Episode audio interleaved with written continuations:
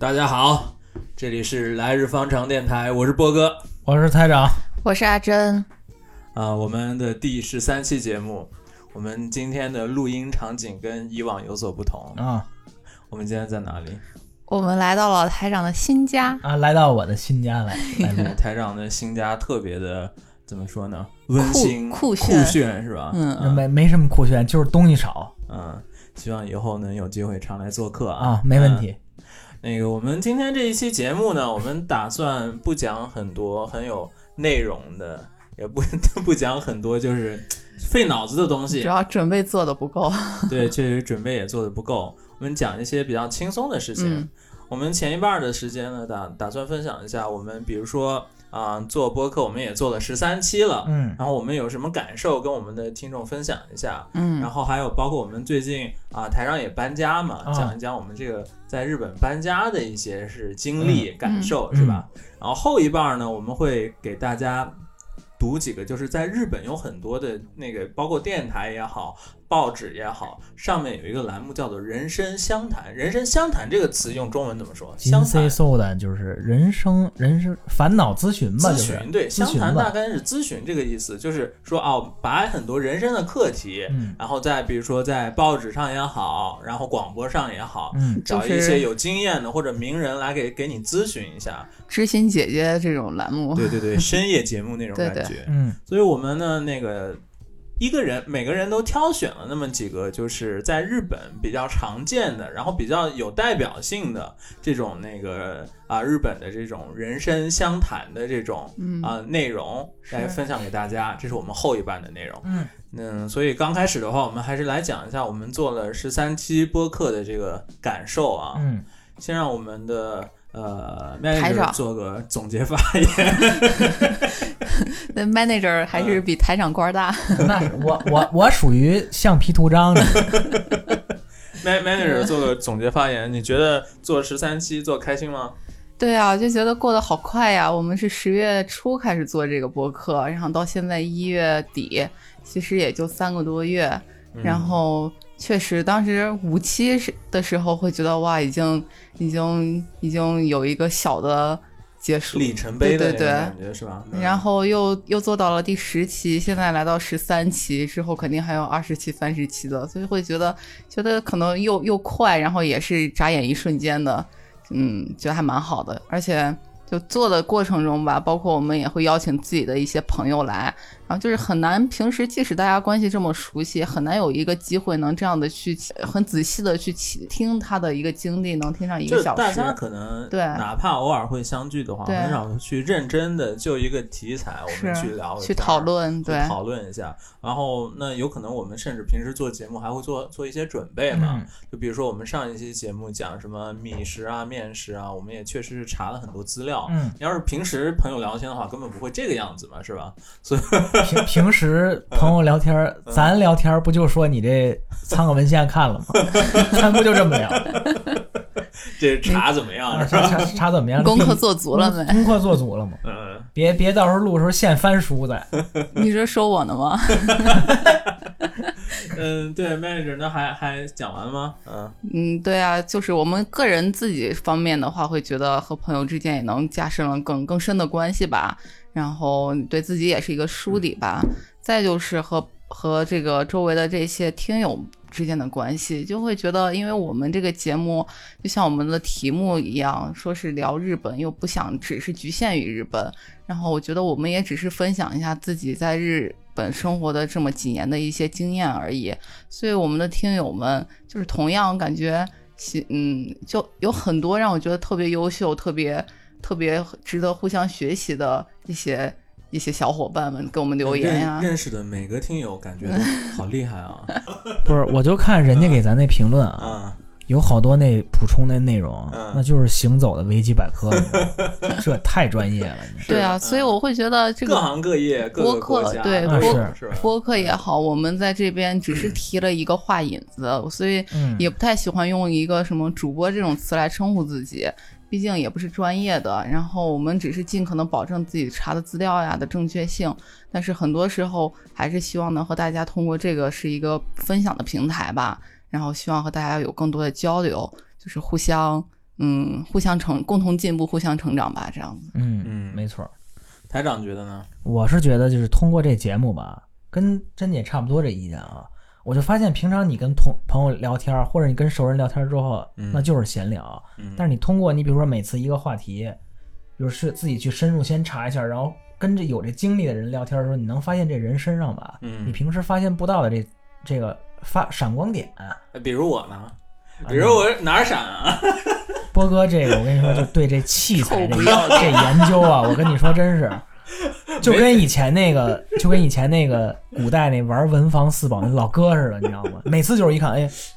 看这看我这声音，这波这这这波纹怎么样？就是每次见我见见我就是这个，现在这都是花有一个钱的。完美的波形。你看看你看看看我看我这声音这这波纹怎么样？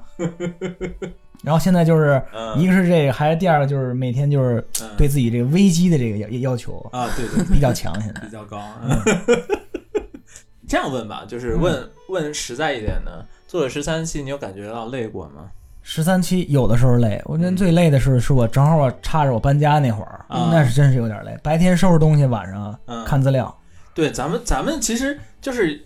有时候那个我们说我们做一期节目需要准备一个人花十个小时时间，啊，这个这个东西其实是真的，就客观需要花那么多时候。有时候内容稍微充实一点的时候，嗯我们还要一起开会讨论啊什么的，是吧？嗯，你比如说上回那个米那本书，嗯你把那书从头到尾翻一遍，啊你就得四五个小时吧。你没四五个小时，你书你起码你过不了一遍，对你，还得再看一遍，你就忘了。嗯所以所以说，我觉得但是咱最准备时间最长的好像是奥运会那回吧。啊是。就是收听率最低的那个，最低的没没什么反响啊，对对对，怎么推都推不出去。啊。还还有一个问题啊，哦就是录节目你兴奋吗？你现在录节目开心吗？挺开心的。嗯，嗯，确实，那个 manager 呢？就是我们中间也有休息过一周吧，一周嗯两周的时候，当时就会觉得啊、好像缺点什么，然后就还挺期待下一周可以来录节目。确实觉得好像已经慢慢的成为了生活的一部分，嗯，虽然充又充实又辛苦，然后也还挺开心的，是。就到现在为止啊，就我都有时候还一想到第二天要录节目，我会就是觉得有点兴奋，难以睡着的那种。你你这有点过了吧？就是，就尤其是刚开始的时候，咱咱们把那个节目给录出来以后，嗯然后拿那个耳机听嘛，听到是自己的声音的时候，真的挺开心的，就很难很难解释那种心情。对，尤其你们第一期的时候，然后我当时不是我在考试，然后你们两个，我考之前你们说开始录，考之后就录出来了，已经导出来，已经传上去，就完全无剪辑、零剪辑的就上了。然后初生牛犊不怕对对对，然后我听了以后就特别开心，因为我比较熟悉你们嘛，我就到处给我身边的人发，就特别没有反应，没有大家都不不激动的，大家没反应的。就但是，嗯反正我是所以说，我觉得做播客还是就是自己来说的话，还是挺享受这个过程的。就是我比如说我们现在有十多期节目了嗯嘛，然后偶尔回翻回去前面的一听啊，我当时对于这个东西我有是那样有这种想法，对，然后还能想象到我们当时一起那个录节目那个场景，嗯，哎，这个我觉得还是真真真真的挺好玩的，挺好玩的一件事儿。是所以到现在就是，嗯、可能这个录节目来对我来说最大的压力是什么？其实就是剪辑。嗯，就剪辑这个东西特别花时间，嗯、这不是我开始剪了吗？我从嗯我开始剪，我好好剪 给你。我这新电脑马上就过来了，完了呃那个，我也得开始。就虽然剪辑这个事情，还有包括嗯前期准备啊，都是很花时间，有有点那个麻烦的一些事情嘛。嗯，但还是就是单纯这个做播客，把自己的声音录下来，然后有别人听，别人听了以后会给你有有反反馈这件事本身，我觉得还是真的让人挺兴奋的。所以咱感觉还是是还是想想尽量的一直做下去那种。咱那嗯节目不是以前有这个音乐长度问题被下过几回吗？。对嗯但是你看没，咱其实在乎的不是说你下不下我这节目，嗯你，下节目也行，你把这个评论你给我留着。对对对，重点是我要看看这咱这朋友们都留什么，他们是人家什么看法，对对，对这样也是一个咱录着开心，人嗯听着开心，嗯，双赢的事儿嘛。对，就是对，有时候人家会跟我们交流说啊，我们比如说我们讲吃的东西，然后听友会留言说，哎，我正好也在吃东西。对对对。然后比如说啊，还有听友给我们留言说是，对留留言说是啊，他们比如说在散步的时候、嗯遛狗的时候，然后跳绳的时候听我们的，哎，会觉得挺奇妙的一个事情，非常就是觉得哇，是很很神奇的一种缘分啊，嗯所以还是挺挺开心的啊。哎，我特别想问问那跳绳那听友，你用的这耳机是什么型号？这现现在都是无线的了。不是是啊，这无线这这个固定的这个嗯强度可可够好的，跳绳都掉不下来。运动型耳机呗。嗯，然后我还有一个问题，就是啊你觉得，就是听我们的节目有什么意义？就比如说啊，假设咱们的节目有的时候就是全闲聊，嗯有的时候可能有一些内容，就可能有一些啊零零碎碎的鸡零狗碎的知识点吧。但是听完又又怎么样呢？我知道日本的主食是这样，或者我知道日本奥运会是这样，或者我知道你们在日本经历过这个，那又怎么样呢？你觉得听我们节目意义在哪儿？哎，我觉得不是什么意不意，咱仨也不是专家，嗯就是对这感兴趣。嗯，就是如果这个兴兴趣正好也触到你那个点之后，嗯，能启发你，你比如我进一步去查，给你打开新世界的大门，我觉得这这就这就这就足够了。咱也不是什么专家，是吧？你一说这个点，我能想到，就是咱们讲那个银次郎还有张大明那一集，嗯很多人是没之前没听说过这个，他嗯听过我们介绍以后，他啊还是可能真的是打开一个新世界的大门，所以这一点上确实我我挺认同太长说的。但我就是怕嗯大家看了以后不对他们口味，发现银次郎没这么好看，不要怪我们还。还一个，我觉得咱咱也不是什么专业那个什么文化播客，不是这个吧？嗯就跟以前那个读者知音故事会似的，嗯能成为那人以前那叫厕所读物嘛，嗯。咱要能成为厕厕所播客，这也行啊。咱们这长度哇，咱们这长度的厕所播客，这咱们听友都不太健康。那那那是那说明咱这，那就说明这便秘有点严重，还得这得去医院治治。太坏了，manager 呢？你觉得听我们节目意义在哪？你又上升高度。但是确实，我觉得这个听我们节目，首先做这个节目对我来说就是意义非凡的，就是让我会觉得，本来我会想着，嗯，是记录我生活吧，然后记录我们这个时候的想法，是对自己一个记录的一个东西，所以对我来说是很是有意义的。但是对于来听我们播客的朋友们吧，我就会觉得每一个人的经历它都不是重复的，我有这七八年的经历，我有这样子的生活经历，我愿意分享给大家，然后大家也有他们的经历，可能我们通过我们的某一个话题，会引起某一个朋友对。对这件事情的一个想法，就包括刚刚波哥说，我们聊到了米，我们只知道日本的情况，然后就会有听友告诉我们在韩国是什么什么样的情况，我就会觉得真的是一个经验和一个想法的一个共享的平台。嗯我觉得，嗯，就只要是能引起大家的一个互相分享，就是它的意义的所在吧。嗯，其实所以我也也在想，就是可能现在有一些有一些播客的播主，嗯。然后包括有一些听众，他们嗯。是。比如说，他们可能对一个播客的期待是按照一个作品的要求去听一个播客，就是说啊，我每一期的主题都要非常明确，嗯。然后它这个呃播客的内容是非常完整的，有比如说有起转成合啊，然后有有有波折啊，有嗯。故事啊，有内容啊，可能有一些人是抱着这个这个期待去的，嗯。那可能我们是做不到这一点，然后我们可能偶尔也会有一些作品是我我们心目中的比较代表我们的作品类似的这种播客吧，比如呢？比如哪一期？呃，我觉得川崎这一期其实是内容挺强势的，嗯，是我们的代表作。啊，没错，我们以后会给大家介绍真正的可以旅游的地方，大家不用非要来川崎啊，哎，川崎也可以旅游。嗯川崎大师，你你不能不能是挺好的，嗯另外一点就是，我还是对我们台的定义，就是我们是要有内容，不浪费时间，但我们同时也要有温度，嗯也是一个陪伴型的电台嘛。那、陪伴型的电台这个东西，最近好像有一些争争议，就是我我是想说什么，就是所什么叫陪伴呢？我是我就是觉得。我我们干的事情是什么？单纯的就是，比如说我们看见的世界是什么样子然后我们把它形容给别人。是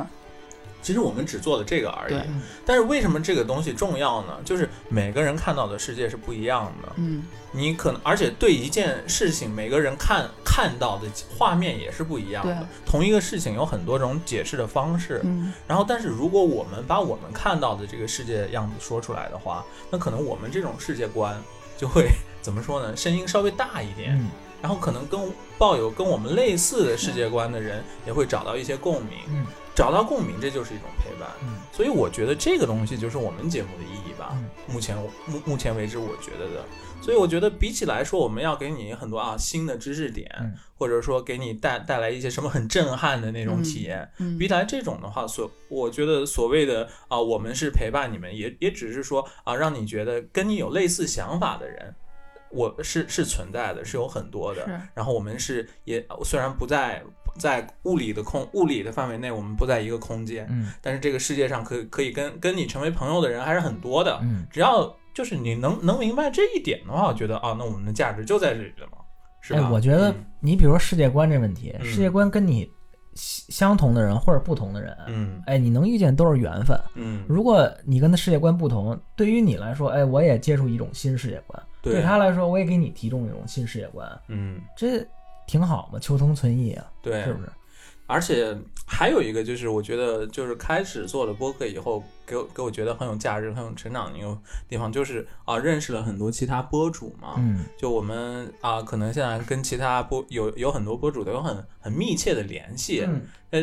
大家做的节目内容也是各各自不同嘛，嗯。所以是呃也也是扩展自己眼界的一个机会，反正觉得还挺好的吧。嗯。但是我等我，我就觉得，就刚刚你们说世界观的问题，我就想到了现实肤浅，他们的 slogan 是嗯。为相似的想法干杯，为不同的观点鼓掌，我就觉嗯得特别好。求同存异嘛，这这真是，嗯嗯，确实啊，嗯，也是我们学习的榜样。嗯，没错没错，嗯，但是我多少还有看到一些，就是最近就是多少能看到一些啊，可能是那个他他们也在做播客，一些播主可能因为自己是主播的这样一个身份嘛，嗯然后就莫就会有一点也不知道是优越感也好，是是怎样，就会可能有有有也有点飘的那种感觉。嗯这种，反正我我是觉得这种是我最近觉得啊是需要警醒的一个方面。我觉得咱就是一般人，对，咱们只是 只是是把我们的说话录下来了，录下来是，咱就咱就周一到周五就是上班族，我们对啊、周六周日业余生活就是个爱好，嗯说实话而且，我们最最那个什么铁杆的粉丝就是各位家属朋友，家属朋友，我而且我们的就是除了家属之外的听 听众，感觉都比我们优秀。啊，对对对对，这种东西我觉得不需要去比，然后也没有必要，嗯我觉得大家都很都很好。用台长的话说，我们都 low 了。这这真真是跟跟人真正那个嗯 A A little 相比，咱这真确实不行。啊，所以说我们简单的总结了一下我们目前为止十三期做播客的一些感受。嗯所以我觉得总结就是我们还是做的总体来说来说比较开心的，嗯然后也大概明白这是一个什么东西了。啊、再问你一个最后一个现实的问题，嗯，我们现在这订阅数、粉丝数，台长你满意吗？你你觉得我们今年的目标是什么？这个这个，我商刚一搬家就就那定过定 KPI，这不行，这这第一季度没完呢，这是怎么着？这这 KPI 你得等这季度完咱再定。好好我我就觉得咱现在数字吧挺好的，就是保持在一个有固定的这个听众群的这个数字情况下，嗯有人给咱 feedback，这就挺舒服的了。我觉得咱没有必要说嗯非得弄成那个，嗯，就是那那那宇宙大台宇宙大台那个，这没没 没啥必要 manager 呢？是没有达斯维达的能力，你天天做着达斯维达的梦，你说是不是？弄半天，最后的结果就是被绝地武士剿灭。嗯对啊，我们不能拿数字衡量一切嘛。我们已经有很多，然后就很很可爱的小伙伴们，比如小鹏呀、YX 呀、酱油蛋儿、来来口、月然，就这么多都已经陪在我们身边的小伙伴，我觉得都已经很好了呀。对，所以我是觉得你要硬说我有一个数字指标的话，我是觉得咱们现在每一期节目其实点开率是比较高的，就是可能我们的。一般情况下的话，可能你的订阅是订阅是你的那个播放率播放数是你的十分之一左对右，你订阅数的十分之之一左右。我们一一一般是比那个要高的，到三分之一，所以所以这个 因为你的节目太长了，人家点一次 听不完，这个是很满意的一个。然后要说我对我们节目有什么固定的数字上的硬性指标的话，嗯就是只要咱们的节目每期节目能获得五个以上的评论，我觉得我就就够了。我给你评，咱仨，我给你评，我给你评，我给你评，然后再再叫上各自父母，给你一个一个，我肯定够，超标啊！我肯定够。嗯，要不然进个音乐吧，进个音乐聊一聊台长搬家这件事儿。嗯聊聊我搬家，终于是搬完了。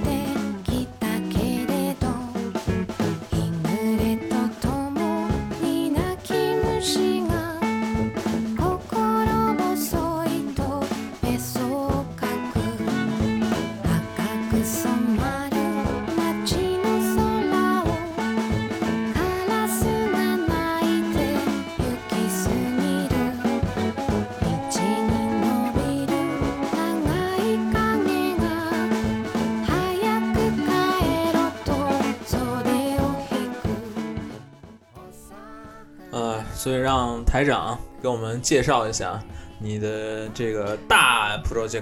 大 大项目，大项目搬家是吧？搬家的心路历程哎，终于搬家，正好赶上这个新冠疫情期间搬家，嗯，就是比正常搬家还是要花时间的。反正这次是嗯，你在哎花在哪儿呢？花在哪儿？因为你得提前让这个搬家公司来来你们家看看这个你你家里有多少行李，还有这一个个没新冠也新冠有没有不一样吗？嗯，呃不这这这倒是啊，你说是不是上门你要给人家做个 PCR 检查？不是？他们来之前都是全副武装的啊，哦都都戴戴着口罩，还先喷喷点消毒液。嗯进来之后给你拿一证明书，说我今天体温没问题，哦然后进来。嗯，比这更麻烦的是看房，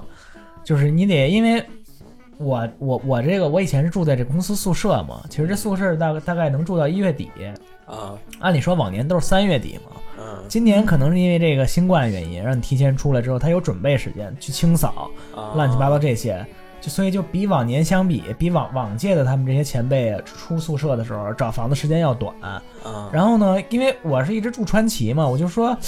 要不然还在川崎住。但是后来一想，我都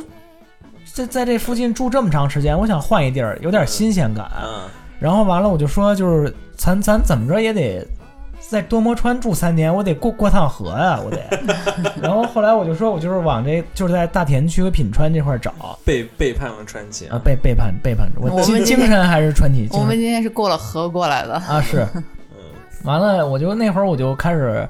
哎呦，平常也是父母也催，然后同事也跟我建议说东京这儿好那儿好，说你没没事儿你就看看。嗯我那会儿就是老假借着这个以看房的名义，周六周日上各地儿吃喝玩乐去。你你看了多少房我看了得有四五套房吧，差不多，啊？那你光少了。光看也花了将近一个月的时间吧？差不多。但是后来主要是在网上搜嘛，然后就你有各种什么条件，在什么什么周边周边的这个范围，然后完了我就大概选上，我现在在大田区这这地方。后来自己亲自看了一次，还不错。我我能插一个话，讲讲我当时那个找房的经历吗？嗯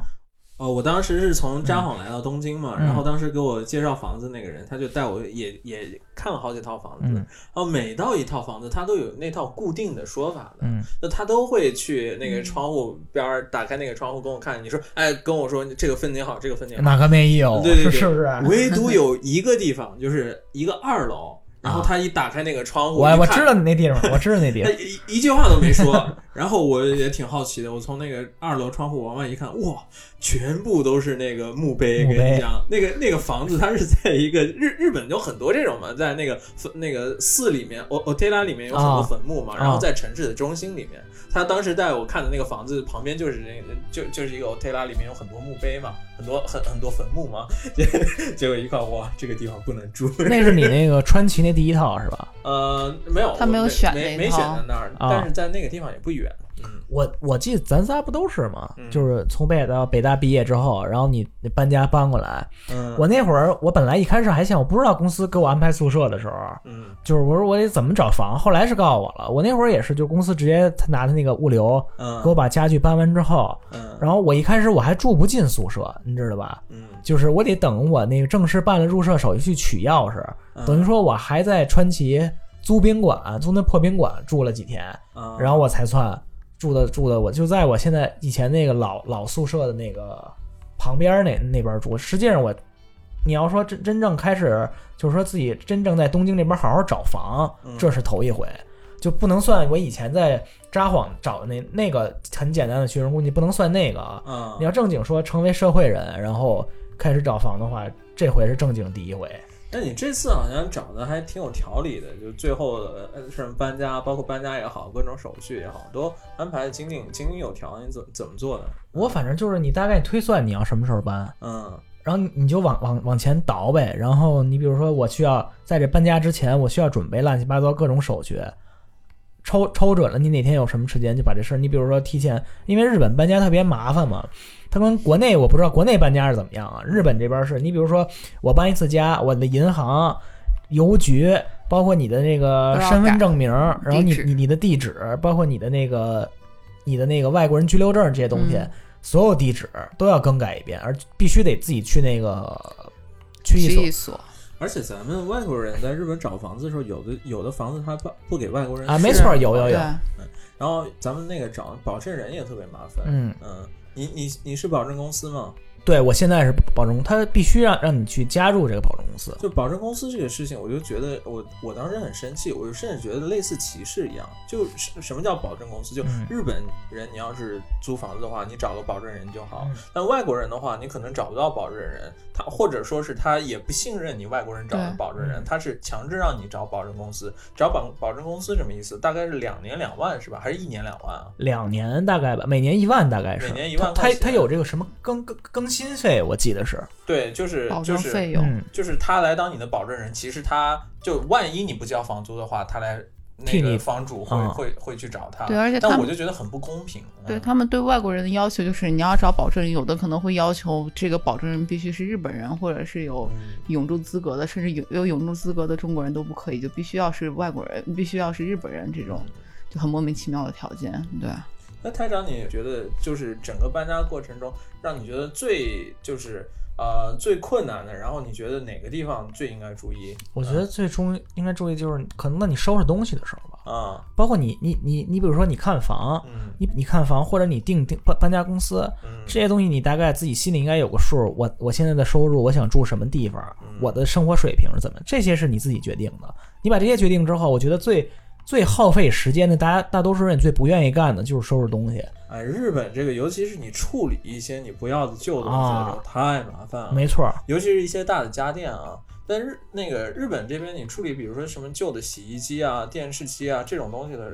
时候，一般情况下是你要花钱的。呃，都是你要花钱的，除非除非你给人，人人家有有人愿意要这样。对他把他他算是叫做粗大粗大垃垃圾嘛，嗯，就是那种大件儿的垃圾，你得交处理费啊，他给你。就是一般是市里就是政府是回收的，可以回收的，但是这种粗大狗咪的回收，你是需要提前去预约的，可能嗯甚至要一个月以上。然后你预约了以后，会从那个区域所或者是在那个空比尼就便利店可以买到这种一个贴纸一样的东西，它是不同的规格、不同的价格。然后可能是五百日元呀、一千日元这种就算比较便宜的。然后你买了这种贴纸以后，你也预约好了它的回收时间，你把你的这些这种粗大的垃圾床呀，然后电器之类的，你要搬到楼下去，就搬到一个让他们知道这个就是指定的地点，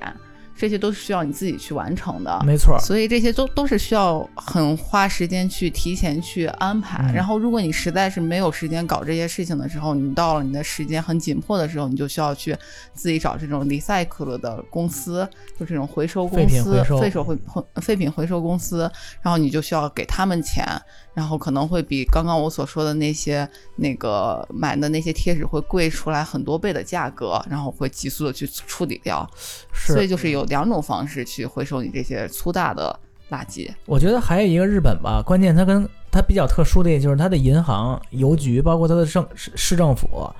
它周六周日是是不办公的，嗯然后它遇到节假日它也是不办公的。啊所以就是你办这些手续，你比如说我从我从川崎市我搬到东京，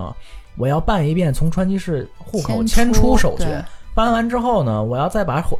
户口再迁到嗯，东京市，所以就这个是需要花花你平常的这个工作时间的，嗯。就是你你就是你这个这就要求你在平时你处理好你工作和你生活之间的关系，但他偶尔会就是区域所会给某一个，比如一个月的第一个周六早上工作半天，嗯，他会每一个月只有一天的时间，他是会在放在周末的时候。没错没错所以，如果实在是平时请不出来假的话，就需要去提前查好这些信息。嗯，还有一个我觉得就是还是说刚才收拾东西啊，你这家里有多少东西呢？你你自己得心里有有有就是得有把握，做好一个计划。你比如我我跟公搬家公司要了二十个纸纸箱子，我今天开始打什么行李？把这一天，比如说从一号从一号箱到五号箱全装书，嗯，或者一号箱到五号箱、六号箱到十号箱全装衣服，按照你每天的这个进度，你把这箱子打好，在箱箱子上标明了，我这我这箱子里是什么东西，我要摆在什么地方，这就一步到位了。就每天弄，就项目管理啊，就每天是弄弄弄弄这些东西，然后您刚刚说本书的时候，我就想到当时我给波哥出过一个馊点子，啊就是他那边不是也是书多嘛，啊然后搬家的时候，我就在想，这一个箱子里面全装书，这就是我还挺体谅搬家公司的人。我说这得把大家都太沉了吧？我说你把你这些书放到你的这个行李箱里面，行李箱不是带轱辘的嘛？我想让人家。case 是吧？对对，私 case 里面，我想人家可以推啊拉呀的，还比较轻松一些。结果日本搬家公司的人都特别的尽职尽责，然后他又害怕把你的地板给划花了呀，或者是怎么样，他就把所有东西都是要必须搬的，即使你是这种带带轱辘的可以滑的这种行李箱，他也不会真的是给你推进去，他都是要搬的。所以他那两个大箱子里面全都是书，然后就搬完了以后，那个搬家的人就一直在说：“你这里面都是啥呀？真的，我怎么这么沉呀？”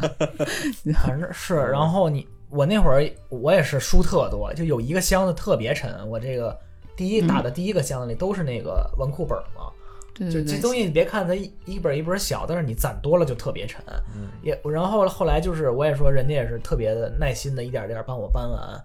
然后嗯，这个收拾东西这个，然后收拾东西给行李分类，这个耗时间。还一个就是你这断离舍扔东西，这个是个特别耗时间的东西。你比如说我。就是你收拾东西的时候，你才能发现你平常买了有多少买了多少没用的东西，你实际上用不到的。嗯正好也趁这机会，该扔的就就扔。但是你扔的时候呢，你还是有点儿舍不得，这是啊，肯定。但是这也是这也是给给大家一个启示，也是我自己教训吧。嗯就是说你以后你你你可以买东西的时候还是要三思而后行嘛。就是我实际如果用不到的东西，我可以不买嘛。嗯，就因为它不光是说钱的问题，等你将来搬家或者处理东西的时候，给你留下特别多的麻烦，这个是是我的一个感觉。就台长聊他这些搬家，我想到，其实我觉得我的搬家次数是最多的。啊我我整整搬了大概有五六次的家，就是在在札幌的时候我就已经搬了有三次到四次左右吧，然后到了东京以后又搬过一次，所以我就觉得，就搬家这件事情对于我来说，就学生时代和现在来，现在就是社会人了以后，就感觉是完全不一样的。每次经常也会回忆起当年搬家的一些情景吧，嗯，尤其是当时在札幌的时候，就是冬天的时候雪特就学生的时候，就一般搬家很少会想到用什么用搬家公公司呀之类的，对，嗯而且学生周围都是朋友嘛，也都是大家都是同样的处境。就是然后蚂蚁搬家那样，对对一点对对一点的。但是就是嗯唯一的一点，是因为在札幌它雪特别大，嗯然后尤其到了冬天的时候，我们要搬家的时候，就虽然也是拿着行李箱一点一点的去搬自己的行李，然后再再再就是一些小的家电，洗衣机啊、冰箱，反正也就这三三样吧。然后我们就要在雪上面就一点一点的推啊什么的，就特别的，当时就几个朋友一起，还觉得还蛮有趣的。现在回想起来就会觉得，哇、当年好厉害呀、对，又苦又厉害的感觉。而且当时因为没有什么，没有什么，不像国内可能搬家你需有一个什么小车呀，然后之类的，我们就大家什么也没有，然后就会借一个那种叫我们叫达一虾，叫台车，就是底下是四个就是那种板车呗。对对，四个轱辘上面一个小平板，然后就把自己的什么冰箱或者洗衣机已放在那。经是搬家神器了。搬家神器了。要是有有对，电梯的话，那个超好用。嗯就但是没有电梯的一个就特别惨，嗯 而且当时找房子的话，不像现在是我们在网上查了以后，直接去这种搬家的嗯那个什么中介公司。租房的这种中介公司去找房子，我觉得当时很多情况都是互相学长学长给你，就是学长回国了以后呀，或者什么把他的房子就是再转租给你啊，这种的，就是朋友托朋友的那种感觉吧。嗯，所以现在想想，学生时代和现在的搬家完全感觉不一样啊。嗯哎，我还得给这个日本搬家公司，我得点一赞啊！嗯，确实这服务不错，确实，嗯他这个很专业，特别专业他搬搬家的时候，他你的所有东西，他外面再包一层，像什么布啊一样。没错，而且他你发现没？他进门之前，他会拿那个绿色那个塑料板，嗯，他在门口一直到电梯那会儿就已经给你铺好一个搬家专用的那个通道，啊就是不会划伤那不个地板，会划伤，不会划嗯。伤地板。然后不，会划伤你的家家具在你啊。家这个地板的时候也会铺上地毯，嗯他们专用的那个那个那个地毯。然后现在又是新冠期间嘛，这次我遇到我给我印象特别深。嗯进来之后，进来之后，他们两个搬家工人嘛，都是全副武装的，戴着戴着口罩，双层的防护口罩。嗯，然后呢，都都戴了那个就是那种手指消毒的那种，就是溶液嘛。然后就是全都弄完，在你面前消一遍毒之后，跟你说明一下今天我的流程，一二三四五，我先搬什么，再搬什么，再搬什么，你你一项一项看好了，哦然后给你搬完之后呢，最现现在比较比较那个让我觉得比较贴心的一点是什么呢？就因为你因为最后锁门的时候是需要你坐电梯时候需要你，他会主动把你这门门把手，包括电梯按钮，他再给你喷一下这个消消毒剂，就是说哦他会替你考虑，就是说不让你增不增加你这个感染的风险。哎，我觉得这真是给我的一个印象特别深的一个，我反正我这我对日本的这搬家公司，反正接触过几次，印象都真是挺不错的，好，很细心，真是。那行，那我们搬家就聊到这儿。嗯，搬家就聊这儿。下一阶段呢，跟大家介绍几个人生人生咨询，金 C 搜的。金 C 搜的。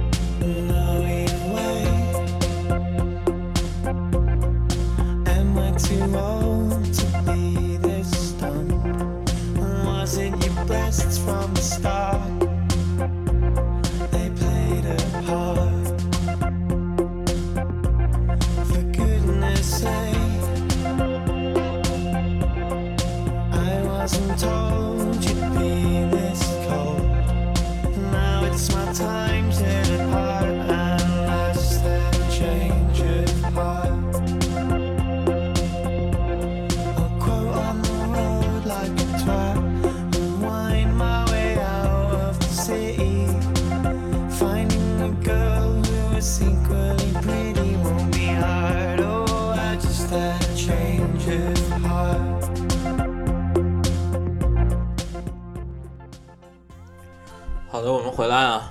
呃，这一部分呢，我们想给大家介绍，就是几个我们看到的比较有代表性的，就是在日本一些媒体上面发表出来的关于啊、一些就是烦恼的事情的一些咨询。嗯，我为什么想讲这个呢？就是其实说实话，那个日本人比中国人难懂，觉不觉得？啊，就是他们会比较敏感嘛，就是经常会因为可能咱中国人嗯觉得无所谓的事情产生烦恼。而且他们在不在烦恼，他们到底现在是怎么想的？你不觉得很难看出来吗？啊，没错，他们一般你要跟他不熟的话，他不会跟你说跟你掏心窝子，就是日本人的情绪啊，不是写在脸上的，大多数情况下不是写在脸上的。嗯他有时候会会评论别人说说一个人是呃瓦卡利亚斯伊，对对对，这多半不是一个表扬他的，就说就是会说一个人啊，你好容易懂啊啊，说明他是头脑太简单了。就是你道行还不够深，甚至还有点说你这个人不懂叫叫做什么不懂礼节。什么 cookie 有没耐，呃就不太不成熟了。不懂嗯。不会读那个气氛、空气。那种感觉。完了，我好像被嗯。说过呀。啊，所以说，那个我们在这里面呢，而且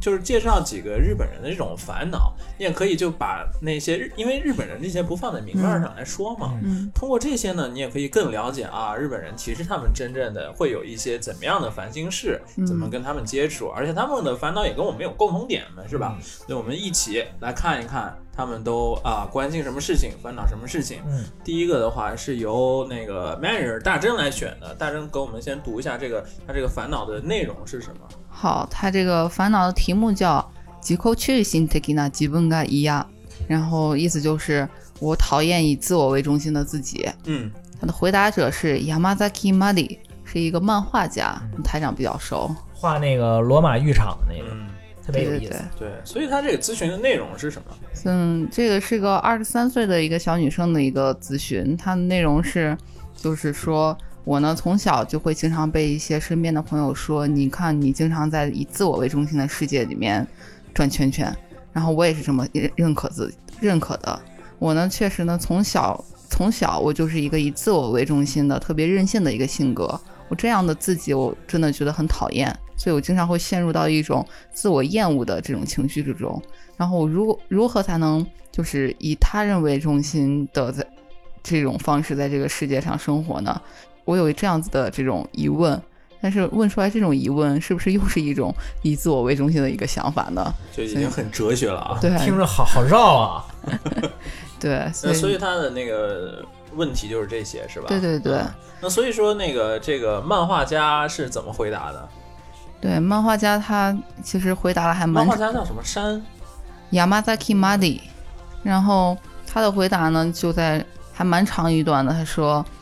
大部分的人呢，在自己的成长的阶段中呢，都会有这种要和世界上的一些其他的东西要去一个协调的过程。如果你不能和大家协调呢，你就会被人疏远，然后就会产生这种不安，然后然后就会陷入到这种嗯，自己是不是有以自我为中心的这种烦恼之中。然后正是因为有这种不安，你才会慢慢的进行这些轨道修正。那对于你来说呢，可能你是没有这种要必须修正轨道的这个过程，所以你还一直处在烦恼之中。那我呢，也是生活过很多的国家，然后也会接触到一些所谓的以自我为中心的人，但是反而呢，在这种以自我为中心的人的比率比较高的国家里面呢，他们好像没有这种就是自己是不是在以自我为中心的这种意识，他们呢好像是很普遍的被社会所接纳了。然后，对于对于他们来说，这种任性的人存在于社会中，好像是一种必然的，是一种很、很、很、很当然的事情。然后，所有的人也会很习惯的去接触这种所谓的以自我为中心的人。所以，这样子的想呢，如果要是单纯的去排除、排斥这些以自我为中心的人的社会呢，他是不是才真的是以自我为中心？以自我为中心的人呢，可能确实像你这样的陷入到自我厌恶的人还是蛮多的。但是也正是有这样子性格的人，很有可能才会得出一些很、很、很伟大的一些成果。比如就像是 Apple 的这个创业者乔布斯一样，他就是一个很好的例子。所以呢，你只要是没有伤害到过谁，没有让谁产生过一些嗯很悲伤的情绪的话，你也没有必要去很。很强行的改变自己这种性格，然后，嗯，我觉得你可以去看一些很看一些电影也好，书籍也好，去更客观的认识到这种以自我为中心的这种性格，这就是我给你的建议。嗯，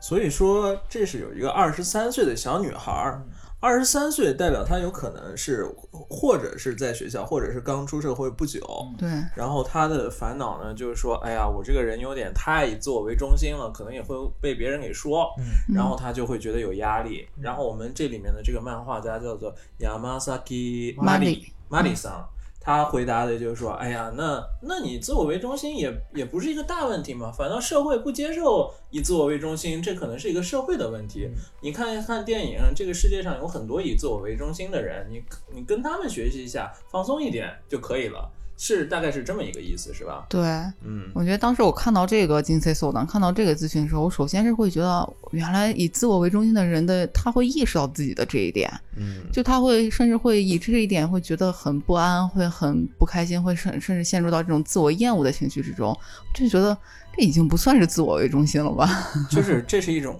日本式的以自我为中心。他能意识到自己为自我为中心，我觉得这不能，这不能算传统意义上的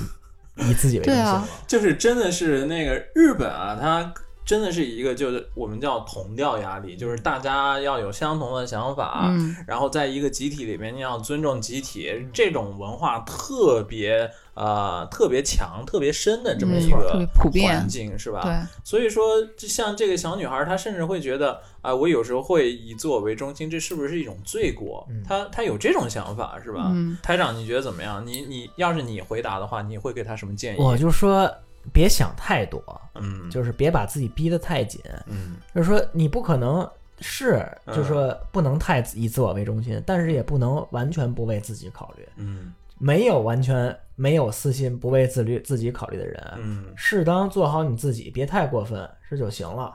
我是这样觉得，我是觉得，首先一个人你不以自我为中心，你还以什么为中心呢？而且我觉得一个人是应该以自我为中心的。他要是不以自我为中心的话，他是一种对自己，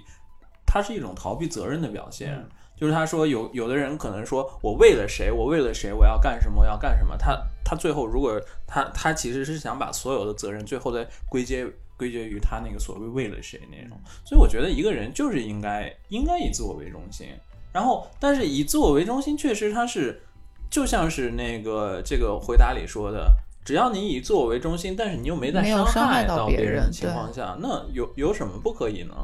就嗯所以但当然现实一点的说啊，你可能在在日本的这种社会里，你要是表现的太自我的话，绝对会被当做一个异类来看的，是吧？卡瓦鲁西多，嗯，卡瓦德鲁ヒト嗯就是怪人。嗯，那这种时候怎么办呢？你你会会有有有一个很大的风险，你会被当成异类啊。嗯这没没没关系吗？台上？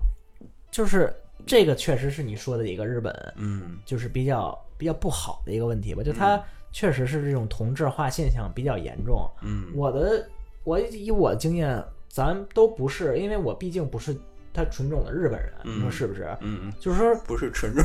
就就就就是你想想，他们嗯社会有他们的原则，但是我是什么？我只是这公司的员工，嗯我要把我工我的本职工作做好，嗯这就行了。因为我在这个公司的任务，我就是在我工作，嗯我没有说其他的，比如说在文化方面，我一定要迎合日本，我觉得没有必要。相反，你你你一个外国人，你没有你一点儿自己身上的特点，文化的特点，认我觉得正常，如果任何国家人都会觉得啊，那你既然是你，比如说你从中国来，你怎么一点中国人的感觉呢？人家会觉会觉得我可惜，我我，所以我就觉得没有必要嗯过于迎合这个日本社会这个风尚。但是呢，他的基本社会的基本常识以及基本的习惯你要尊重，还是那条，不要太逼自己，嗯没必要。我觉得吧，就我感觉应该是有两点吧，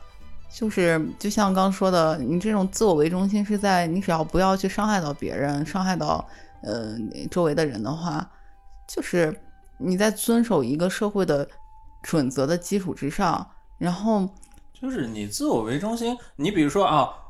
我我在高铁上，我拿出来一个手机公放，放个看个电影，放个歌，这算自我为中心吗？这不叫自我为中心，这是没有公德心嘛。没有对对就是我们先划清楚，对，我们先划清楚，以自我为中心，不是说是啊，不是说是我要把这个社会上所有的那个所有的规则，我都要嗯去、去打破破它，不是这个意思。是嗯，然后再就是你这种，你在这个基础之上，你要是想表达自己的一些特点和特色，我觉得这是完全没有问题。你不需要去为了和大家一样，你去把自己的一些长处也好，自己的一些优势也好，都去默默的掩盖住。我觉得这个就不是所谓的什么自我为中心了，嗯嗯没没必要吧？我觉得。嗯，所以我最后我我想到现在，我觉得现实一点的回答他，就是第一，首先我觉得以自我为中心是对的，不要因为对这件事情有任何的负罪感，我觉得这是一个最自然而不最最自然而然的一个事情，这是一。第二，更现实一点说，你想在日本，然后啊不遭遭受别人白眼，或者不那个或者不被当做一个另类来看待的话，你有时候你要去去有必要去隐藏一下自己的，但是你你这个这方面的努力，你要把它的降到最低限度，所以怎通过什么的什么样的方式，你把这个努力降到最低限度呢？我觉得你应该去定义你跟不同的人的之间的关系。嗯，就比如说我跟他是工作上的同僚关系的话啊，那我在这种情况下，我怎么样让让他，我希望他认认为我是一个什么样的人？嗯，我跟家人在一起的时候啊，我我们是家人关系，我希望他认为我是一个什么样的人？跟不同的人有不同的嗯的对待方法，可能你这个以自我为中心心这这一点的话，你可能比如说只是对对工作上的同僚。大家相处的时候啊，你刻意刻意隐藏深一点，那也是必要的，但是就没必要在时时刻刻，无论在谁面前都要隐藏自己，觉得啊以自我为中心是一种罪过，那我觉得就大可不必了，没错。是吧？嗯，在家人面前，在好朋友面前，我觉得啊，那表达真实的自己，我觉得是是很好的嘛，是吧？嗯，嗯，是好，嗯，那我们这个比回漫比漫画家回答的好。哇，那我们这个回答结束了吗？嗯那我们下一个回答，啊下一个下一个人生咨询，啊，我们请台长来我这没真姐那么难啊。啊，我这个题目叫什么呢？七八你一都嗯看塞个扣一西，什么意思呢？嗯就是说这个一个就什么意思呢？就是就是一个在关西出出出出生的一个年轻人，嗯，从小生在生在长在关西，从来没有到关东去过。但是踏进社会第一年之后呢，他这个公司公司给他提出了调动的这个请求，说你把你调动到这个日本的千叶县，就在关东地区。嗯然后跟他走的时候，跟这个公司跟这个小伙子说的什么呢？给你调到关东啊，你应该觉得光荣，只是对你有期待呢，才给你调过去。然后这小伙子也刚入社会，PUA，啊，然后然后然后然后这小伙子也刚入社会，就觉得哎呦，我这刚入第一年，公司就这么看重我，我得我在千叶一定得大展拳脚。嗯结果到了这个呃到了这千叶之后呢，他发现旁边人说的话嗯和他平常所经常听到那个小时候从小说到说到大的这关西方言啊不一样。嗯他在大阪的时候听的都是都是些什么呢？美掐啊啊阿康轰妈都是这些，你经常在那个综艺节目上看那种关西话。，OK 你，OK 你我摸着你呢，红洛呢嗯，但是到了这个。呃到这千叶县之后，这就变成很标准的，就就就这种关东方言。嗯それは美味しいですね。嗯それはいいですね。そうですね。嗯啊，それはいいですね。就就全是这种了。嗯他那个就缺少了那种关西人那种比较直爽的那种社会环境。嗯他当时就觉得，哎呦，我真是真是太不习惯了，这个两边文化这个放这个这个这个差异让我干得很难受。现在我就时时刚呃来到千叶不到一年，时时刻刻我就想调回关西。 给他解答这个回的问题的这个烦恼的人是谁呢？是日本的一个落语家，就是说相声的传统的相声。这人叫立郭德纲，嗯，这人叫利川谭四楼，嗯怎么念我确实不知道啊。啊这个这人叫利川谭四楼，他就说，他说他就跟这小伙子提了一个建议，他说我跟你也有同样的经历，我也在不同的地方生活过，也遇到过这种文化差异的这个烦恼。给你一建议，他说你你你你不如在你目前这么烦恼的情况下，转换一下你的思维，你你你你好好利用一下你你利用一下你你调到关东的这这段时间。他说，因为你的同事、你的上司全是关西人，对于他们来说，他们对于关东的程度不可能比你更了解。他说，你正好利用这个时间，好好去融入一下，比如说关东当地的生活，关东当，甚至在你工作方面，关东的客户、关东的市场、风土人情，这样等你再调回关西本社的时候。就是在在你的同僚里面，你是对于关东最了解的人，你的上司会怎么看你呢？関東のことならあいつに任せれば，就是说有关关东的事情交给那那就交给他干就都 OK。他说这才是这才是你真正能做到被公司器重器重的一点儿。他说，所以不要烦恼，享受你在关东的生活。哎，我觉得啊，这个回答真是就是很聪明的一个回答。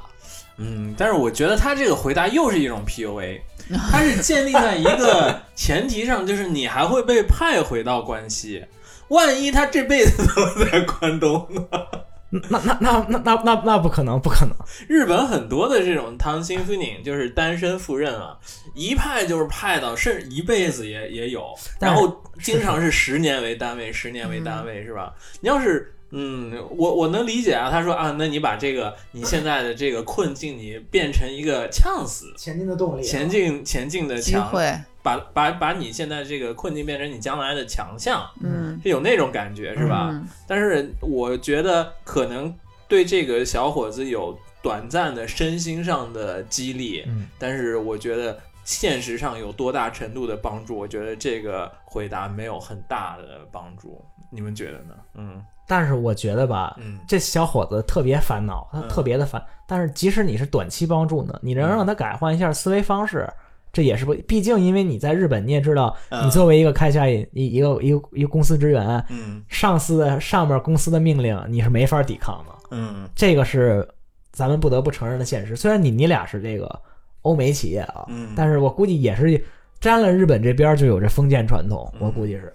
对啊，那个我还蛮能理解这个小伙子的这个感觉，因为我之前那份工作工作是在日企，而且我那个公司是虽然我在东京工作，但是那家公司它的发家是在发迹是在关西，所以我们的上面的领导、部长之类的都是关西人。我天天经常能听，我在东京我能听见各种轰妈呀之类的这种关西方言，确实我会觉得就是虽然日本这个面积不大哦，但是它关西和关东的这个人的性格确实还蛮有嗯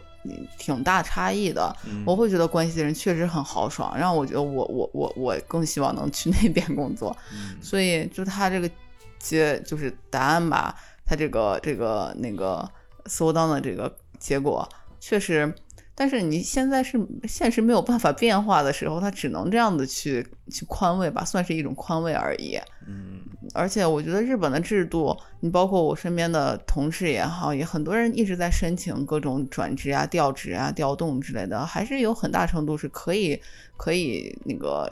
调动的。嗯，所以我觉得就像是他说的，你在现在的没有办法能改变的情况下，然后你只能换一个角度去想，我觉得也嗯挺好的呀。我是这样想的，就咱们这个同样的这个问题啊，类比一下的话，就相当于说是一个呃东北的小孩儿，然后刚在东北的一个公司工作了一年，然后结果给外派到广东去了，嗯然后他或者香港这种感觉，然后他特别不适应，嗯类似这种，文化上的不对同嘛。让让我跟他怎么说呢？我觉得，如果我如果是我的话，嗯而且如果恰好我又了解，比如说我了解广州或者了解香港的话，比如说我会列给他一个啊，这家东北菜比较正宗，或者说最近最新的乡村爱情又上线了，你为什么不在那里面寻找一些安慰呢？我觉得只能只能通过这种方式，就比如说像就好比咱们像比如说像我中国人在在日本工作嘛，那我我想家，我想中国吃的时候怎么办？什么都比不上你吃一碗实实在在的跟家里面一模一样味道的那个料料理来的那个呃怎么说呢劲儿劲儿更大嘛。啊，你你跟我说你在日本现在学的比日本日日本人都懂日本，你回国就就厉害了。那我会觉得短暂这是我的一个激励，但是我我目前我还是没法没法改变我那种就是这不就是不是我本来喜喜好的那个口味的那那那那个现状嘛，是吧？所以说我觉得如果是我的话，我可能会告诉他，比如说。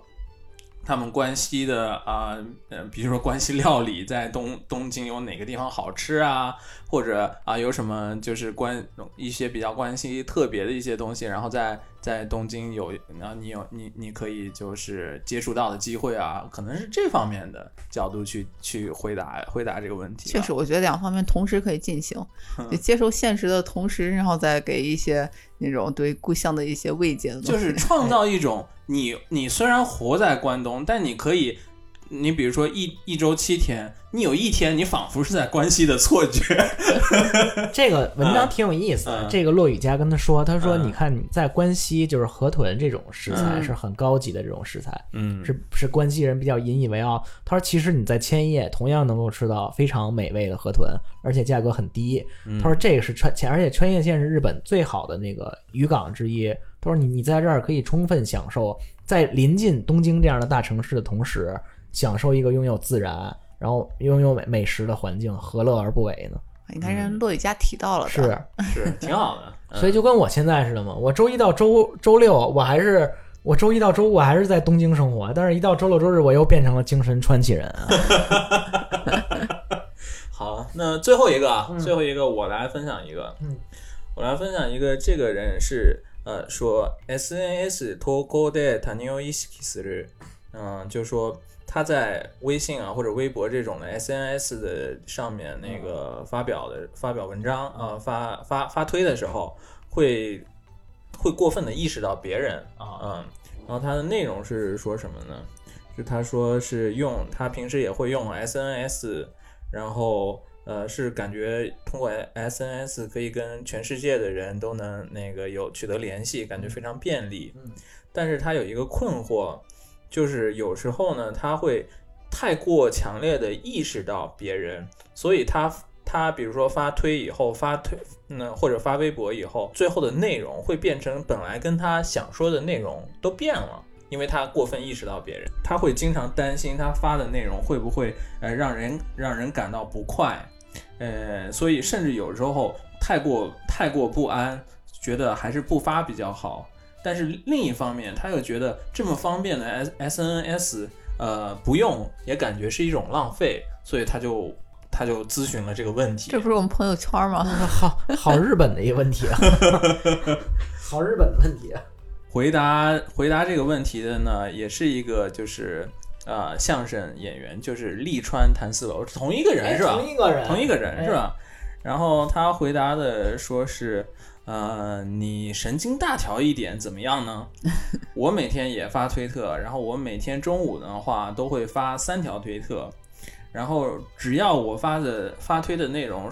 稍微有一些对对政权的批判的话，就有很多网上右翼，然后来来骂我说你既然是一个呃说相声的，你就说点有意思的就好。然后不要说这种政治内容。呃，与之相比，他的朋友们呢，大平时们都发一些，比如说呃猫猫狗狗的照片啊，或者说是呃看到的好看的一些料理的照片，因为发这些的话是比较安全的。啊、他最后的那个建议就是说呢，有时候那个你在发 SNS 的时候，然后可能有一些反对的意见啊，或者说是啊、甚至会诽谤的、重伤的这种这种那个内容也有。然后他说，呃，他最最终的建议呢是有两点，第一点呢就是让他神经大条一天、一一些，就是想发的时候自由的发就好。嗯然后第二点呢，就是说他说推特上是有那个。把别人静音或者拉黑的功能，你要善于善于用这个功能的话，你可能还那个发推能发的更自由一些。好实用啊，他教的。这个确实挺实用的啊。所以说，关于这个问题，就是说，呃，有日本小孩儿想用 SNS，但是他就觉得，啊，想到别人会看到，就就心里很犹豫，不知道发发也不好，不发也不好，然后甚至发出来的东西跟他原本想发的都不一样了。这个你们你们怎么看？你们觉得他应该怎么办？我觉得这是一个典型的日本同质化的这个烦恼的问题，对对对，嗯，就是他明明他有着非常自由的这个发言空间，嗯，但是他却受着这个社会环境的这个压制，嗯，大家都有同样的价值观，你必须迎合这种价值观。我要是这孩这个孩子的话，可能没有理解推特的本质。推特是不用实名制的，就想说推特你就完全可以 让不是。你不想发什么就发什么，只要你别跟川普那样每天胡闹就行了。河野太郎都每天发的那些搞笑的，对对对真的对是啊。他担心什么？真的，我也是觉得，就是其实这个现代社会，尤其在现实生活中，嗯。每个人做自己的机会越来越少。嗯你对你尤其是真正在工作的时候，你能想表现出来你自己真实个性的时候，机会越来越少。嗯没错那。难得有网络这样一个东西，让你呢可以直抒胸臆，表示出来你自己性格的话，我觉得呃，为可以完全可以大胆一点。你你是怎么想的？嗯你是怎么觉得的？你就你就直抒胸臆就好了嘛，是吧？对啊，嗯我觉得就我们可能会比较特殊一些的地方，有的时候大家用朋友圈是实名制，而且加的好友里面可能甚至会有公司的领导也好，身边的家人也好。这个时候，可能以前我记得在几年前刚有微信的时候，刚有朋友圈，大家都还蛮蛮蛮蛮喜欢用它的。然后现在这几年就越来越少的人愿意在上面发东西，而且网上也会有段子会写，会表现出来，就是在一个人发发某一条可能很无关紧要的东西之前，会有经经历过多少的心理斗争、心理波折。